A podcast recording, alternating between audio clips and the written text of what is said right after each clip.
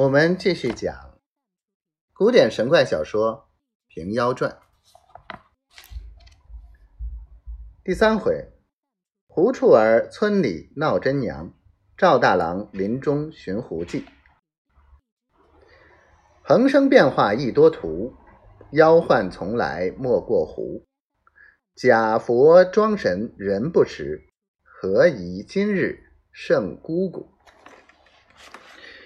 话说诸虫百兽多有变幻之事，如黑鱼汉子、白罗美人、虎为僧为玉、牛称王、豹称将军、犬为主人、鹿为道士、狼为小儿，见于小说他书，不可胜也。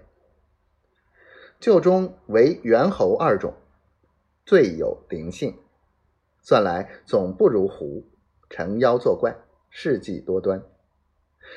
这狐生得口锐鼻尖，头小尾大，毛作黄色，其有玄狐、白狐，则兽多而色变也。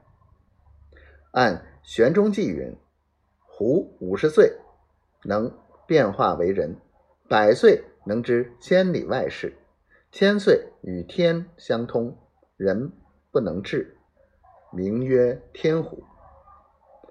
性善蛊惑，变化万端。所以从古至今，多有将狐比人的。如说人容貌妖娆，谓之狐媚；心神不定，谓之狐疑；将伪作真，谓之狐假。三朋四党谓之狐群。看官，且听我解说“狐媚”二字。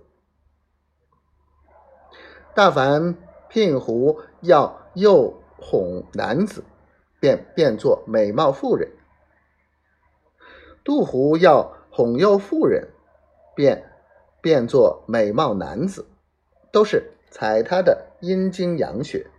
铸成修炼之事，你道神样法变化，他天生有这个道术。假若聘狐要变妇人，便用死妇人的骷髅顶盖；某狐要变男子，他也用死男子的骷髅顶盖，取来戴在自家头上，对月而拜。若是不该变化的时候，这片顶盖。咕噜噜滚下来，若还牢牢的在头上，拜足了七七四十九拜，立地便做男女之行。